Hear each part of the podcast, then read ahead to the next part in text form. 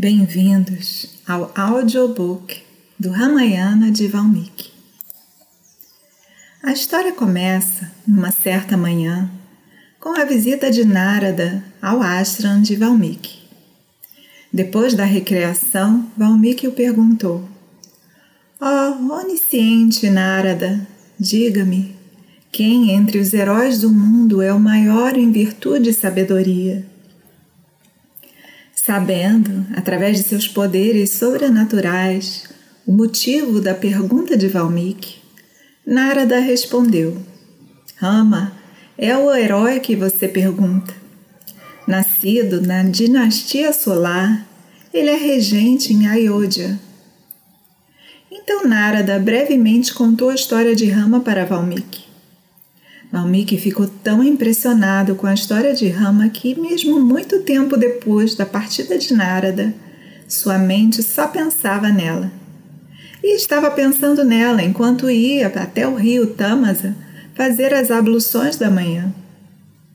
Ao caminhar pelas margens do rio, ele viu uma árvore próxima, dois pássaros no galho, namorando e cantando sua alegria de viver e amar. De repente, o macho caiu, atingido por uma flecha de um caçador. A fêmea, vendo seu amado cair no chão, se lamentou profundamente. Observando isso, Valmiki explodiu uma maldição. Ó caçador, por ter matado um desses pássaros de amor, você irá vagar por todos os seus longos anos de vida. Mas em um momento, o sábio se recuperou e ficou a refletir. Por que havia se perdido na raiva? Que direito tenho eu de amaldiçoar o caçador? Porque fui iludido pela emoção. Relembrando as palavras da maldição, Rishi se admirou com o ritmo. Ele descobriu que a sua piedade havia tomado forma num sloka lindo. Sloka é uma estrofe ele refletiu que tudo isso havia sido parte de uma misteriosa lila, uma, uma história que Deus é, provocou e entrou em meditação. Brahma, de quatro rostos, apareceu para Valmiki durante a meditação e disse: Não tenha medo, essas coisas aconteceram para te iniciar na história de Rama. Da tristeza, soca, veio o verso, sloka, e nessa métrica e ritmo a história deve ser contada. Eu vou te dar a visão de tudo o que ocorreu, até mesmo como os personagens pensavam e como se pareciam, tão claramente quanto ver algo na palma da sua própria mão. E você deverá cantá-la com as minhas bênçãos para o benefício do mundo. Valmiki e seus discípulos repetiram verso por verso de novo e de novo e gravaram firmemente na mente. Então Valmiki compôs o Ramayana na métrica devida e ensinou aos seus discípulos. Então nasceu Ramayana de Valmiki, a história do Senhor e sua consorte, nascidos como mortais, experimentando as dores dos humanos e estabelecendo o Dharma na terra. Isso foi cantado pelo Rishi em palavras de beleza sem igual. E essas palavras de Brahma se realizaram. Enquanto as montanhas estiverem de pé, enquanto os rios fluírem, Ramayana será apreciado pelos homens e irá salvá-los dos pecados. Capítulo 1 A Concepção Ao norte do Ganges, estava o grande reino Kosala, tornado fértil pelo rio Sarayu. Sua capital era Ayodhya, construída por Manu, o famoso governante da dinastia solar. Pela descrição de Valmiki, a capital Kosala não perdia em nada para as nossas cidades modernas. Mesmo na Índia ancestral, a civilização das cidades era de alto nível. O rei da Zarata governou o reino da capital Ayodhya. Ele havia lutado ao lado dos Devas e a sua fama se espalhou nos três mundos. Ele era equivalente a Indra e a Kubera. A população de Kosala era feliz, contente e virtuosa. A terra era protegida por um poderoso exército e nenhum inimigo poderia nem chegar perto. Ele continha fortes com fossos ao redor, bem como muitas instalações de defesa. E fiel ao seu nome, Ayodhya desafiou todos os inimigos. Ayodhya, em sânscrito, significa aquele que não pode ser subjugado pela guerra. Dasarata tinha oito ministros sábios, sempre prontos para aconselhá-lo e para executar suas ordens. Grandes sábios como Vashista, Vamadeva e outros brahmanas ensinaram o Dharma e realizavam rituais e sacrifícios. Os impostos eram leves e a punição por crimes era justa de acordo com a capacidade do malfeitor. Rodeado pelos melhores conselheiros e estadistas, o esplendor do rei brilhava como um sol nascente.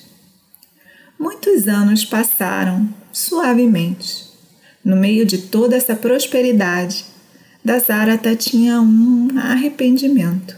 Ele não tinha um filho. Um dia, no início do verão, ele pensou em realizar um sacrifício com um cavalo para ter um descendente. Ele consultou seus mestres religiosos e, seguindo o conselho deles, pediu ao sábio Rishvaringa para realizar o Yagya. O Yagya foi um grande acontecimento e os convidados incluíram muitos reis da época. Não era muito fácil praticar Yagyas. A localização e a construção da plataforma de sacrifício tinham que ser, estar estreitamente de acordo com as regras prescritas. Havia especialistas para orientar toda essa organização. Tiveram que construir uma cidade-acampamento capaz de acomodar milhares de pessoas e proporcionar hospitalidade e entretenimento para os convidados, que incluía os príncipes e sábios daquela terra. Em suma, Yagyas naqueles dias eram algo como nossas atuais conferências e exposições de grande escala patrocinada pelos governos. Quando todas as providências foram concluídas, as cerimônias foram iniciadas estritamente como orientado pelos Shastras. Ao mesmo tempo que o Yagya em Ayodhya, houve uma conferência dos deva, devas no céu. Os devas reclamaram ao Senhor Brahma que Ravana, o rei dos demônios, bêbado, com o poder adquirido em benefício concedido a ele por Brahma, estava causando-lhes incalculável tristeza e dificuldade. Eles disseram para Brahma: está além da nossa capacidade de subjugar, conquistar ou matar Ravana. Na segurança de sua bênção, ele se tornou perverso e insolente e trata mal a todos, até as mulheres. O desejo dele é destronar Indra. Você é o nosso único refúgio e só você pode criar um meio pelo qual Ravana pode ser morto e seu despotismo encerrado. Brahma sabia que ele havia concedido a Ravana a bênção pedida por ele, de se tornar invulnerável e invencível em relação aos Devas, Asuras, Gandharvas e outros seres. Em sua arrogância, Ravana não pediu segurança em relação à humanidade.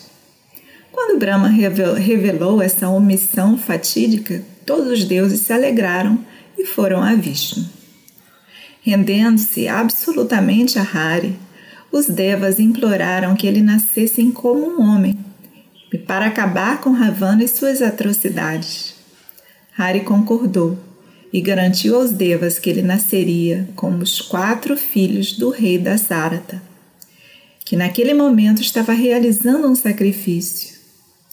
Quando o gui foi derramado no fogo, e as chamas subiam para encontrá-lo. Das chamas surgiu uma figura majestosa, resplandecente como o sol do meio-dia, segurando uma tigela de ouro. Quando o rei da Zárata, por seu nome, a figura dizia: Os devas estão satisfeitos com você, rei da Zárata. e vão atender o seu pedido. Aqui está o Paiaçã, enviado pelos deuses para suas esposas. Você será abençoado com filhos se elas beberem dessa bebida divina. Com uma alegria infinita, Dasarata recebeu a tigela como ele receberia um filho e distribuiu o paiação para as três esposas, Kausalva, Sumitra e Kaikei. Ele deu metade do paiação para Kausalya, a metade do que sobrou para Sumitra. Deu parte para Kaikei e o restante para Sumitra. As esposas de Dasarata ficaram tão felizes quanto um mendigo que havia encontrado um tesouro enterrado. E no devido tempo, todas elas engravidaram.